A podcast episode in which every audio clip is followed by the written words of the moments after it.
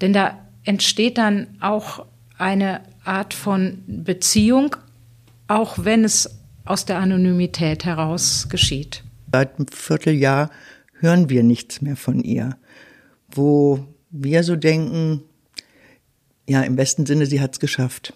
Sie wollte nicht mehr leben und äh, ja, dann hat das so einen, so einen friedlichen Schluss.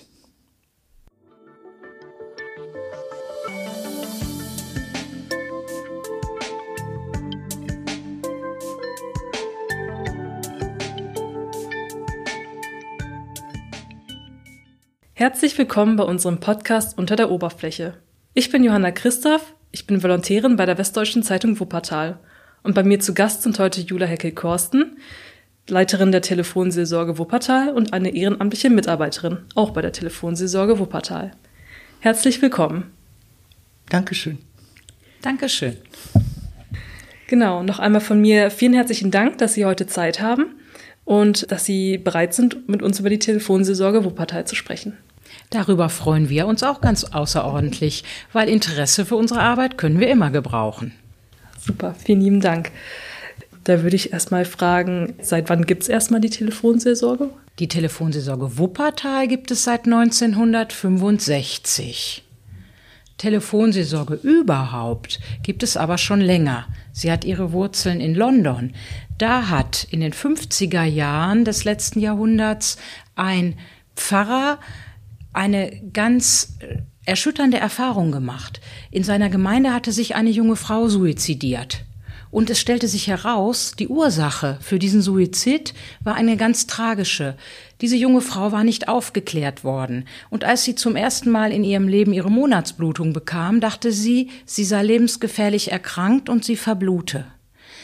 Weil sie niemanden fand, mit dem sie über dieses schambesetzte Thema sprechen konnte, hat sie keinen anderen Ausweg gesehen, als sich umzubringen. Der Pfarrer hat damals gedacht, das darf doch nicht wahr sein, das kann so nicht weitergehen und hat seine Telefonnummer in die Zeitung gesetzt. Call me up before you commit suicide stand da in der Zeitung und seine Telefonnummer. Es haben sich so viele Menschen gemeldet unter seiner Telefonnummer, dass er schon bald die Anrufe nicht mehr allein bewältigen konnte. Und er schulte ehrenamtliche Helferinnen und Helfer, bildete sie zu Seelsorgerinnen und Seelsorgern aus und die Telefonseelsorge hat ihren Anfang genommen.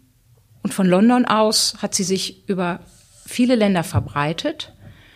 Und so irgendwann 1965 ist sie dann auch in Wuppertal angekommen als ökumenische Telefonseelsorge von beiden großen Kirchen getragen. Ja, schön.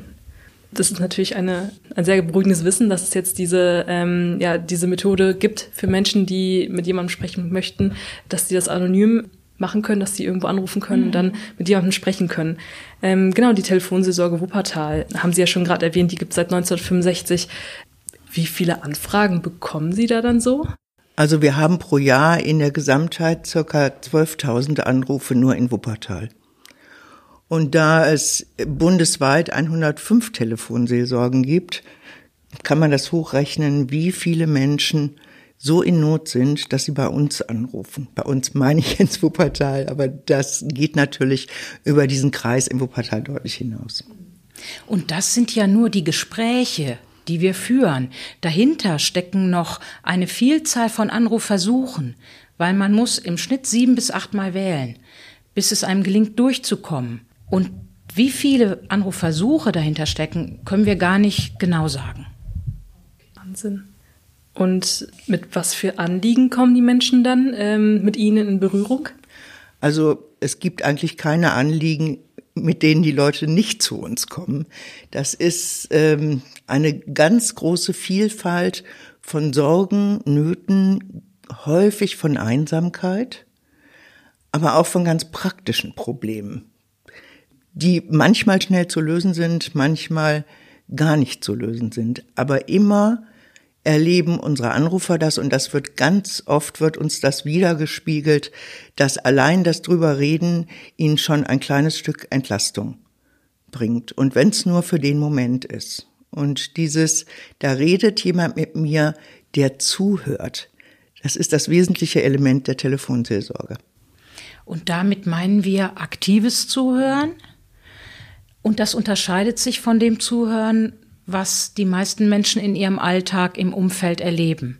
Denn häufig erzählt jemand etwas und der andere hört nicht wirklich zu oder nutzt das, was erzählt wird, nur als Aufhänger, um die eigenen Geschichten zu platzieren. Das ist am Seelsorgetelefon anders. Telefonseelsorgerinnen und Telefonseelsorger, die hören mit dem ganzen Herzen und mit ganz offenen Ohren zu. Und jetzt konkret sind das beispielsweise Scheidungen, sind das Trauerfälle, was Sie da so? Ja, das sind Verluste, Verluste durch ähm, Tod, Verluste durch Scheidungen, Trennungen. Es sind also bei den Jüngsten, die gelegentlich bei uns anrufen, sind Schulprobleme.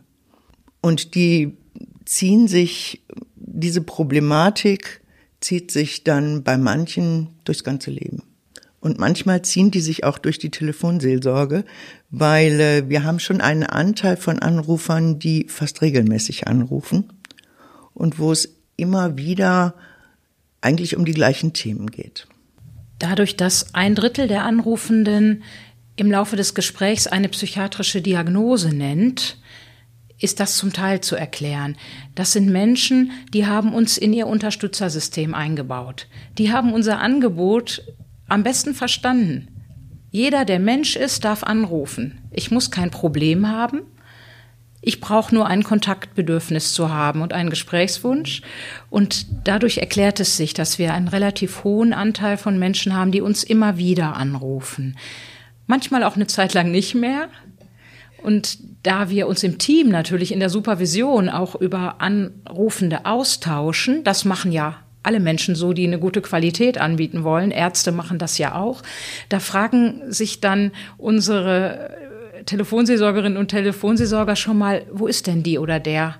Denn da entsteht dann auch eine Art von Beziehung, auch wenn es aus der Anonymität heraus geschieht. Ähm, dazu habe ich noch mal direkt eine Frage. Also Sie haben gerade schon gesagt, es ähm, bildet sich eine Art Beziehung, also dass man, also meinen Sie, dass die dann, dass Sie quasi die Menschen wiedererkennen, ob das an der Stimme ist oder an dem, was Sie erzählen?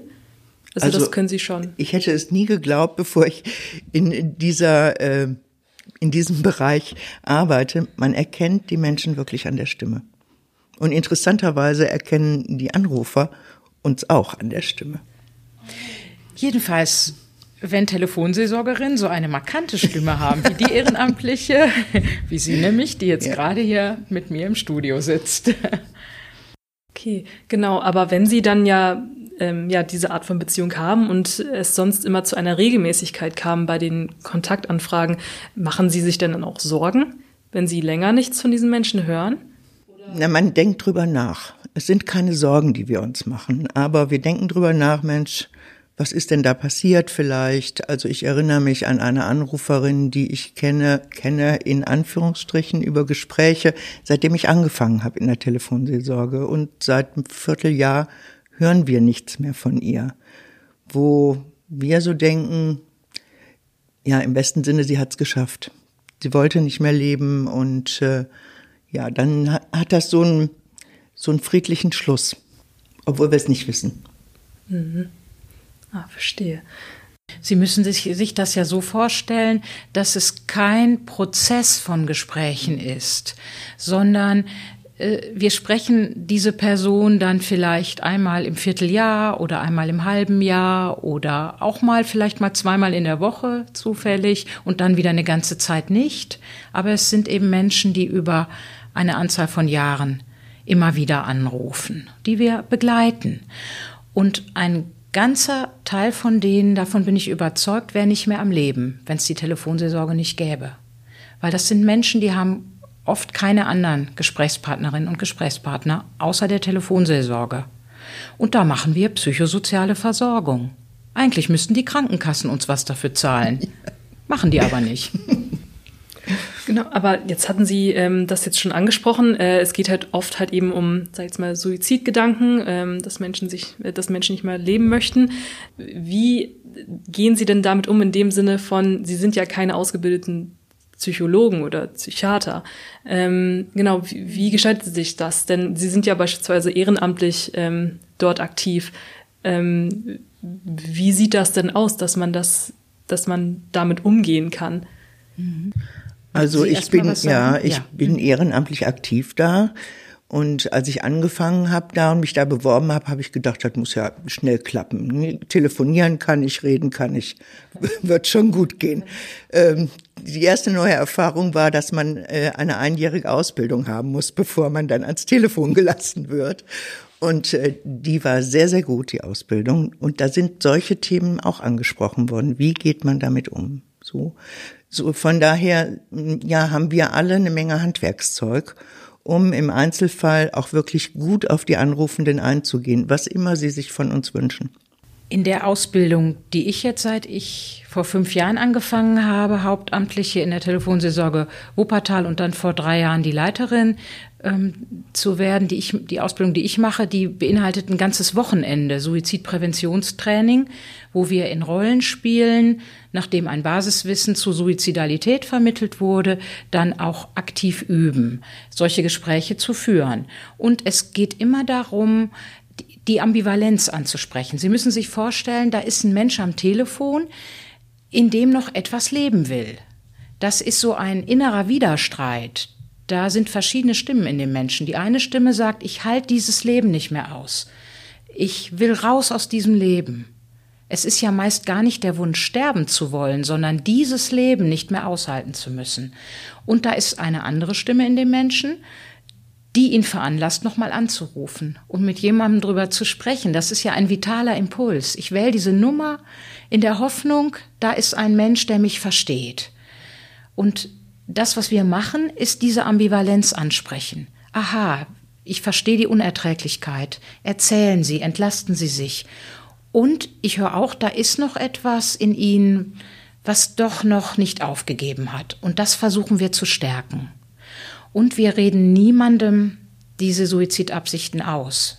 Wir nehmen das ernst und wir signalisieren, hier ist der Ort, an dem kannst du drüber sprechen.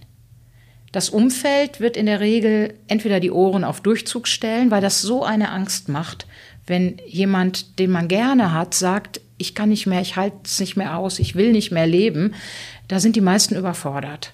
Und wir machen das anders. Wir sprechen aktiv das Thema an.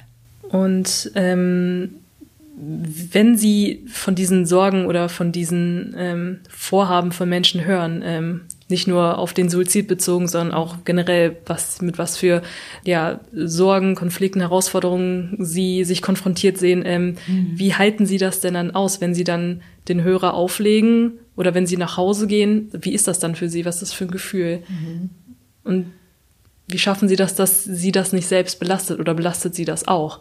Also mich persönlich belastet es nicht. Das hat damit zu tun, dass wir ja äh, uns ablösen und wenn wir schwierige Gespräche hatten, haben wir die Möglichkeit, äh, den Nachfolger, mit dem Nachfolger zunächst mal zu reden. Das entlastet schon mal. Das zweite ist, dass wir jederzeit die Möglichkeit haben, unsere hauptamtliche Leitung anzurufen oder ja, zu kontaktieren ähm, und mit ihr darüber zu reden. Unabhängig davon hat jeder, der bei uns arbeitet, äh, einmal im Monat die Möglichkeit, an der Supervision teilzunehmen. Das ist auch eine verpflichtende äh, Möglichkeit, einfach um uns auch ähm, ja weiterzuentwickeln. Man lernt immer dazu, man lernt mit allen Gesprächen dazu und in der Supervision auch. Und das sind alles Instrumente, um ja auch uns zu stabilisieren. Ich sage es jetzt mal so. Und damit haben Sie eben auch gelernt, Nähe und Distanz zu balancieren. Ja. Mhm. Ähm, also etwas an sich ranlassen, um mitfühlen zu können. Das ist ja eine Voraussetzung dafür, um ein tröstendes oder ermutigendes Gespräch führen zu können. Aber das Leid des anderen Menschen, das ich verstehe, darf nicht zu meinem eigenen Leid werden. Und ich denke, das gelingt ganz gut. Und das so haben wir alle gut gelernt, ja. Aber es dauert ein Jahr. Ausbildung, Ausbildung, bis man ja, ja. genau, okay, mhm. gut. Sie hatten gerade schon davon gesprochen, dass Sie halt ja in, im Jahr rund 12.000 Anrufe allein in Wuppertal bekommen. Ähm, hat sich denn ja diese Frequenz erhöht seit der Pandemie oder auch seit dem äh, Krieg äh, in der Ukraine? Oder stellen Sie das noch nicht wirklich fest? Also es sind eben, wie gesagt, nicht 12.000 Anrufe, sondern 12.000 Gespräche. Und wir haben kaum freie Zeiten zwischen den Gesprächen. Das heißt, wenn wir eine höhere Frequenz hatten, dann lag das daran, dass wir in der Pandemie mehr Leitungen besetzen konnten, weil nämlich die ehrenamtlichen Telefonseelsorgerinnen und Telefonseelsorger auch nicht so viele andere Verpflichtungen hatten und daher mehr Möglichkeiten hatten, Dienste zu übernehmen. Und nicht wirklich deshalb, weil mehr Menschen angerufen hätten. Das war nur mal kurzfristig so. Es gab mal zu Beginn der Pandemie tatsächlich mal einige Wochen, da hatten wir 20 Prozent mehr, ähm, auch Anrufversuche. Aber insgesamt sind wir eben immer belegt. Unsere Leitungen sind immer ausgelastet. Und daher ist da nicht so viel Luft nach oben.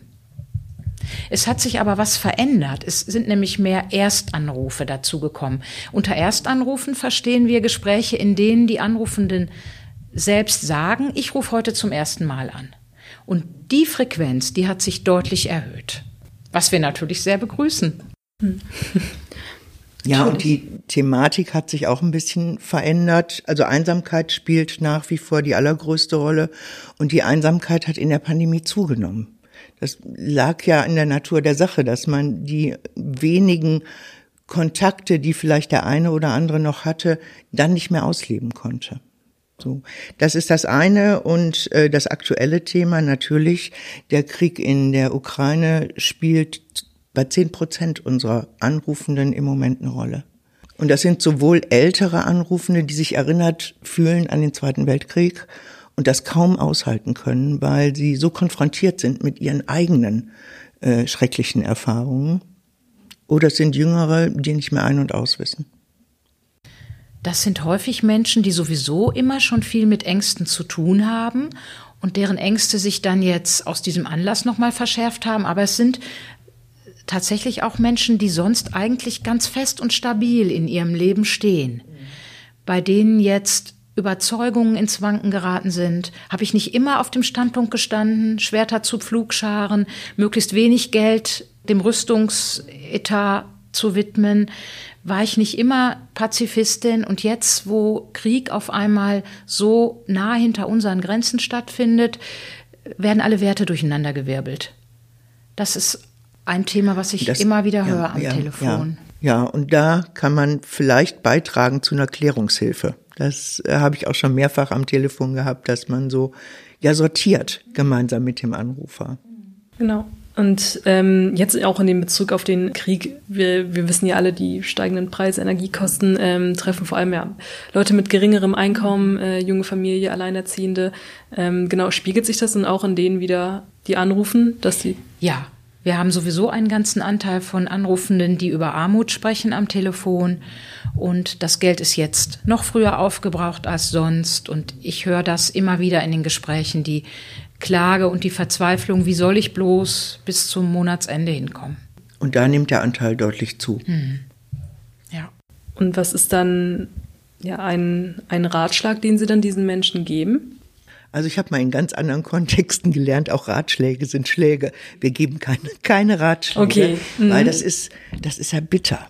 Wenn man selber noch so sein Auskommen hat und dann mit jemandem redet, der sagt, es sind noch zehn Tage bis zum Monatsende und ich habe kein Brot mehr, ähm, das ist auch für uns als Zuhörer schwer auszuhalten.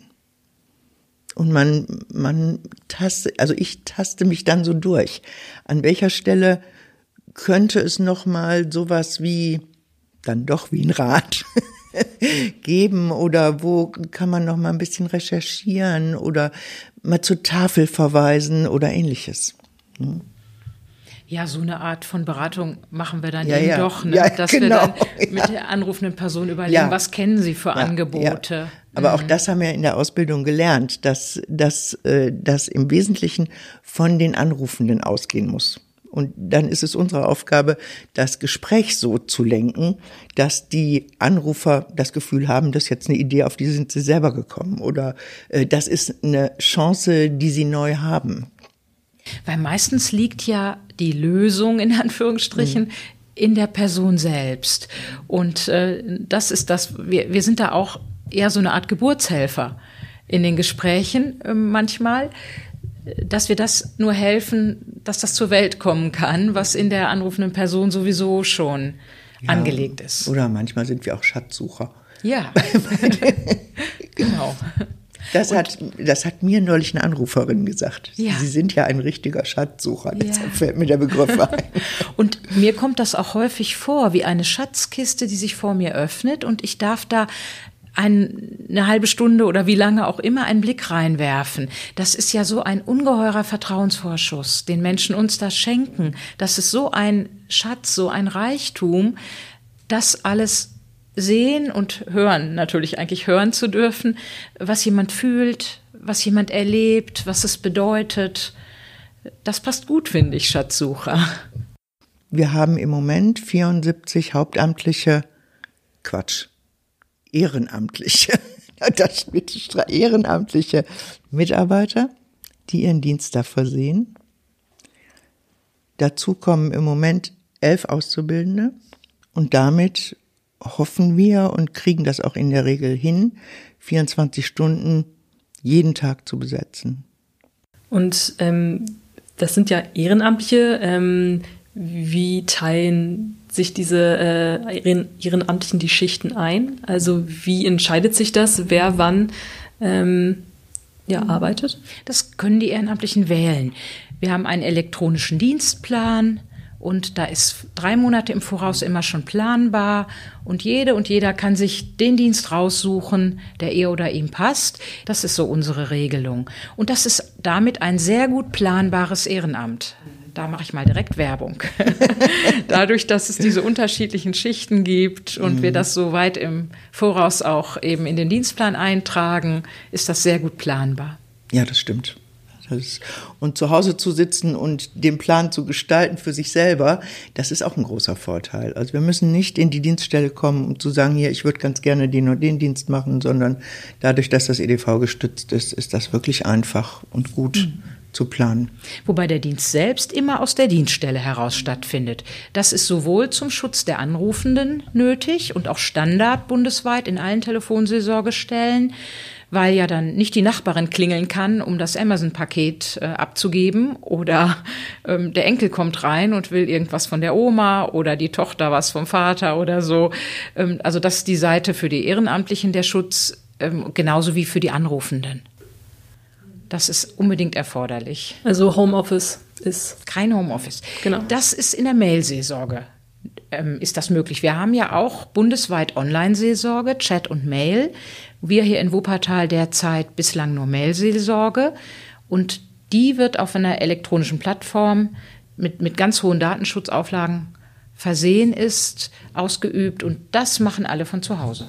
Ja, wir haben äh, einen Anteil von 25 Prozent männlichen ehrenamtlichen Mitarbeitern und 75 Prozent äh, ehrenamtlichen weiblichen Mitarbeitern. Und wir haben ja vorhin schon drüber gesprochen, dass sowohl wir die Anrufer erkennen an der Stimme manchmal, als auch die Anrufer uns erkennen.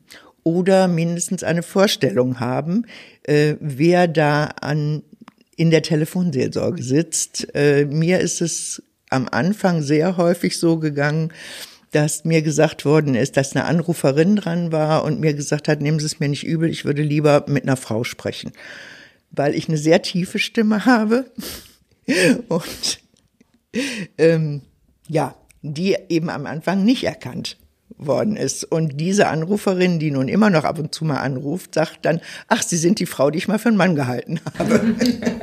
also es ist schon auch es ist nicht nur schwer, was wir machen. Das hat auch schon oft einen, ja, ich will mal sagen, ganz witzigen Anteil, wo, wo man auch, und das ist sowas, was ich immer schön finde, wenn man mit den Anrufern gemeinsam lachen kann. Das ist ganz toll. Vor allem, wenn ein Gespräch so schwer begonnen hat. Ja. Mhm. Und es dann am Ende gelingt, doch noch zusammen zu lachen. Ja, mhm. ja oh, das glaube ich. Ähm, aber darf ich denn fragen, äh, wie Sie denn dazu gekommen sind, dass Sie sich in der Telefonseelsorge Wuppertal engagieren? Ja, ich ähm, habe meinen neuen Lebensabschnitt begonnen, begonnen mit der Rente und hatte so, so das Gefühl, irgendwas musst du noch tun. Und äh, dann habe ich äh, in der Zeitung gelesen, äh, dass da Mitarbeiter gesucht werden. Und dann war das, was ich vorhin schon gesagt habe, ich kann ja reden und ich kann telefonieren, das wird schon klappen. So, so bin ich zur Telefonseelsorge gekommen. Ich bin inzwischen fast sieben Jahre dabei und schon nach wie vor, muss ich mal sagen, mit großer Begeisterung. Es ist ein Ehrenamt, was mir unheimlich viel Spaß macht. Auch wenn es nicht immer spaßig ist. Die Verweildauer ist übrigens ausgesprochen hoch und das spricht gegen alle Erfahrungen, die ansonsten ja gemacht werden im freiwilligen Bereich, wo es immer heißt, die Leute wollen sich heute nicht mehr verbindlich irgendwo engagieren, die machen das nur projektorientiert. Also in der Telefonseelsorge stimmt das nicht. Wir haben eine durchschnittliche Verweildauer von siebeneinhalb Jahren und da sind auch die eingerechnet, die eben schon kurz nach der Ausbildung leider umziehen mussten oder wo sich eine Lebensveränderung ergeben hat, die es dann gar nicht möglich gemacht hat, die ehrenamtliche Tätigkeit dann wirklich auszufüllen. Und das ist eben der Mittelwert. Also wir haben wirklich die Erfahrung, dass das Engagement über Jahre bei uns durchgetragen wird. Es ist ja eigentlich ein relativ einsames Ehrenamt. Man sitzt da am Telefon und führt Gespräche es entsteht aber um dieses, diesen Dienst herum eben auch eine starke Gemeinschaft, die auch ein Vertrauensverhältnis wachsen lässt, weil sie zeigen ja ganz viel von sich. In der Ausbildung erleben sie die anderen, die mit ihnen in der Gruppe sind, auf eine Art und lernen die kennen. Das erreichen sie ja in einem Freundeskreis manchmal nach zehn Jahren erst, dass sie so tief einen Einblick bekommen. Und in der Supervision öffnen sie sich und äh, stellen sich zur Disposition und dadurch entsteht eben auch eine, ein Team. Und das ist auch eine Stärke dieses Ehrenamtes. Oh, das ist schön.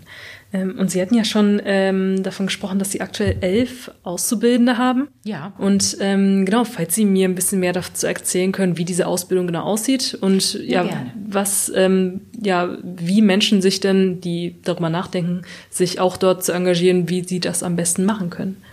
Mhm.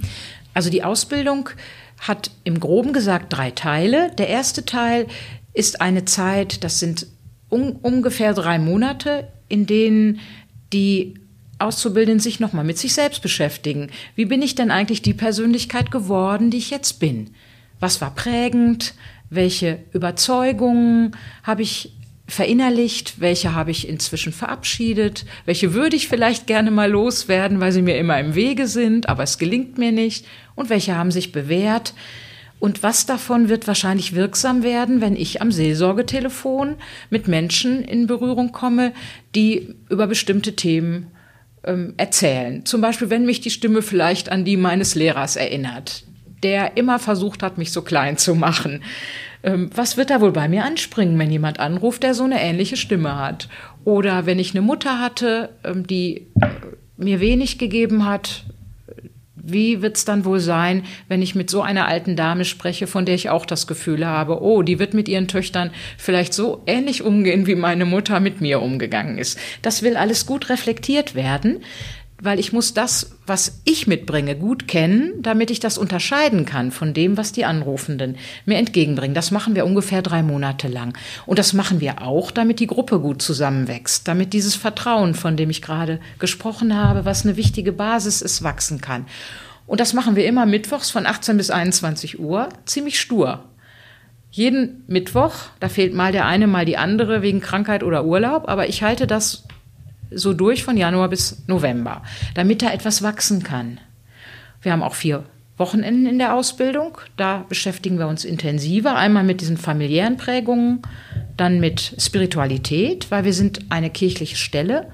Und wir wünschen uns von den Ehrenamtlichen, dass sie auch Glaubensthemen im Gespräch ansprechen können. Dass sie mal die Anrufenden fragen, haben sie einen Glauben, der sie tragen kann? Tröstet sie da etwas in ihrer Verzweiflung? Also wir stülpen nichts über, wir missionieren da in dem Sinne ja nicht. Aber es soll eine Offenheit da sein, auch mal ein Gebet zu sprechen als Abschluss. Und ja, diese spirituelle Dimension immer mit im Gedächtnis zu haben. Wir sind da zu dritt am Telefon.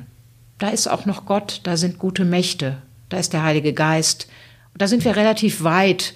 Ähm, wir haben ja auch Ehrenamtliche, die gehören keiner Kirche an. Die müssen aber dieser, diesen Grundwerten sich anschließen können und auch bereit sein, mal einen Gottesdienst mitzufeiern, weil wir sind ein kirchliches Angebot. Und wir haben ein Wochenende zur Suizidprävention. Also ein Teil Selbstreflexion, ein Teil Wissen, Kommunikationsmodelle, Suizidpräventionswissen, ein bisschen Wissen über psychiatrische Erkrankungen, solche Dinge, die nötig sind. Und dann der dritte Teil, der ist ganz groß in der Ausbildung, üben, üben, üben. Mit einer Callcenter-Übungsanlage, in einer Echtsituation, mit Telefon, und die Gruppe hört zu und es wird aufgenommen und hinterher wieder abgespielt und wir arbeiten daran. Es gibt ja kein richtig oder falsch in der Seelsorge. Es gibt immer nur die eine Wirkung und die andere Wirkung. Und das dann zu reflektieren, was wollte ich eigentlich mit dem, was ich da gesagt habe? Wie kam es an? Wie fühlte der andere sich dann in der Rolle? Und was wäre noch möglich gewesen an der Stelle? Das ist dann das, was wir ausführlich betreiben. Und das haben Sie ja auch gerade schon gesagt. Das wird auch mit Freude und mit Spaß äh, verbunden und durchaus lustvoll. Da wird auch gelacht und ich versuche eine fehlerfreundliche Kultur zu etablieren, wo man miteinander auch ähm, gut umgeht und wo es nicht schlimm ist, wenn etwas mal nicht gelingt. Gut, zum Ende der Ausbildung äh, werden die Auszubildenden zu Hospitanten, so wie das im richtigen Leben auch ist. Und ähm, ja, werden dann äh, erfahrenen Perso äh, per Telefonseelsorgern zugeteilt ähm, und hören erstmal zu, aber dann ist das ja so die echte Situation. Das ist schon nochmal was anderes als die Übungssituation. Also der eine oder andere hat das auch bei mir gemacht und ich fand das immer großartig, dann hinterher dieses Gespräch auf eine ganz andere Art und Weise nochmal reflektieren zu können. Nämlich nicht nur mit zwei Ohren zu hören, sondern mit vier Ohren. Das äh, ist, glaube ich, für alle Beteiligten ähm, ein sehr gewinnbringender Anteil der gesamten Ausbildung. Das heißt, die ersten Gespräche werden begleitet geführt. Mhm. Erst im Zuhören bei Erfahrenen und dann auch im Selbstseelsorgen am Telefon. Und das müssen wir den Anrufenden sagen. Dazu sind wir gesetzlich verpflichtet, mhm. dass wir dann sagen, zu Ausbildungszwecken ist noch eine zweite Person im Raum, weil wir ja unter dem Seelsorgegeheimnisgesetz stehen und es in Deutschland auch das Recht am eigenen Wort gibt. Und daher sind wir verpflichtet dazu, das zu sagen. Und die meisten Anrufenden verstehen das auch, denn wir brauchen ja Nachwuchs. Und das mhm. ist ja im Interesse der Anrufenden, mhm. dass auch wieder Leute geschult werden, damit wir die Seelsorgeleitung an 24 Stunden, an sieben Tagen die Woche, in 365 Tagen im Jahr dann auch qualifiziert besetzen können. Mhm. Und äh, wir haben ja schon ja oft ähm, ja das Thema halt Telefonieren angesprochen. Sie haben auch vorhin schon erwähnt, dass äh, man ja auch schon per Mail mit der Telefonseelsorge ja. ähm, Wuppertal in Kontakt treten kann. Und ich glaube, bei anderen Telefonseelsorgen gibt es auch schon die Chat-Funktion. Ja, genau. ähm, soll die denn noch in Wuppertal etabliert werden? Ja, wir bekommen jetzt zum August eine Fachkraft, die die Online-Seelsorge in Wuppertal ausbauen soll und hoffentlich dann auch ähm, in absehbarer Zeit Chat-Seelsorge eingeführt werden kann. Wobei das der Nutzer nicht merkt, wo er da landet, weil das auf der bundesweiten Plattform der Telefonseelsorge Deutschland geschieht. Ah, okay. Also dann wäre das nicht so, dass man quasi mit jemandem schreibt, der an Wuppertal sitzt. Nein, das ist nicht so. Mhm. Das ist aber am Telefon auch nicht so, dass man da genau da rauskommt, wo man anruft. Aber können Sie denn ungefähr sagen, ja, welches Medium am beliebtesten ist? Die Telefonseelsorge ist mit Abstand ein Vielfaches an Kontakten, aber das liegt daran, dass äh, Mail und Chat eben auch noch nicht so ein großes Angebot haben. Telefonseelsorge 105 Stellen in Deutschland, die rund um die Uhr manche ja auch mehrere Leitungen belegen und Mail und Chat sind nur ein Bruchteil im einstelligen Prozentbereich bisher. Das ist aber altersmäßig sehr interessant, weil in der Mailseelsorge, da äh, sind 50 Prozent der Nutzer unter 30 und am Telefon sind 50 Prozent über 50.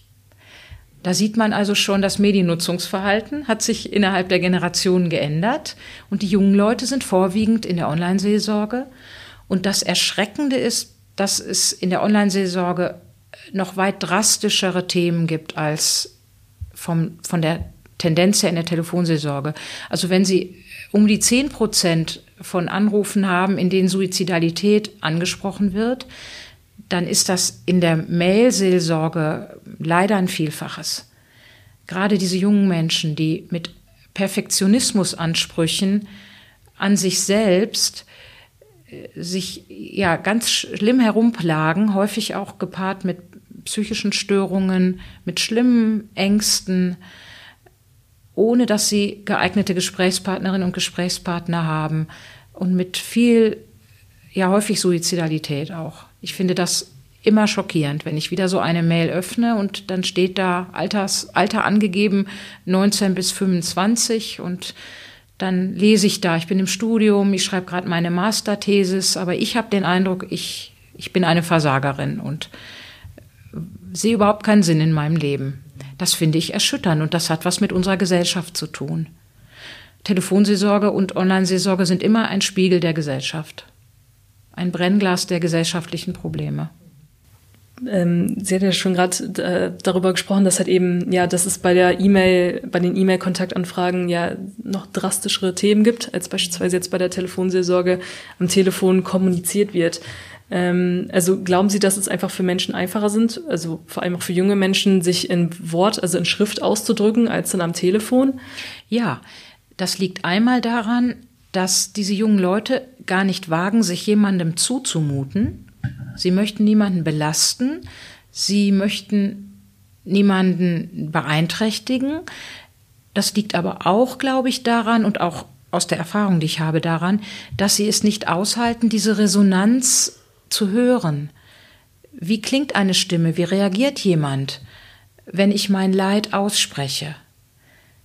Das muss ich aushalten, was ich da höre. Und der, der Trend mit den vielen Sprachnachrichten, die man einander schickt, die man aufnimmt und das kontrolliert, da kann ich das alles kontrollieren. Und am Telefon kann ich das, das nicht. Ich glaube, dass das einer der Gründe ist.